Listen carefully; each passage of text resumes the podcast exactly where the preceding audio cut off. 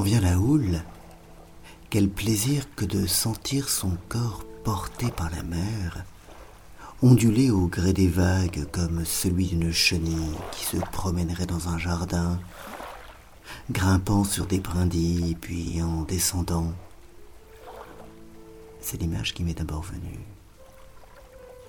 C'est amusant de sentir son corps à la fois détendu et résistant, désarticulé mais entier, passif et cependant tonique. Chacun des membres qui bouchonnent comme isolés, quoique attachés aux autres. De devenir pantin sur la mer, une marionnette qui va et vient à l'ample rythme de ce grand corps liquide, de cette grande respiration apaisante et humide, amniotique, maternelle. Abandon, ce grand laisser-aller régressif dans la fluidité prénatale.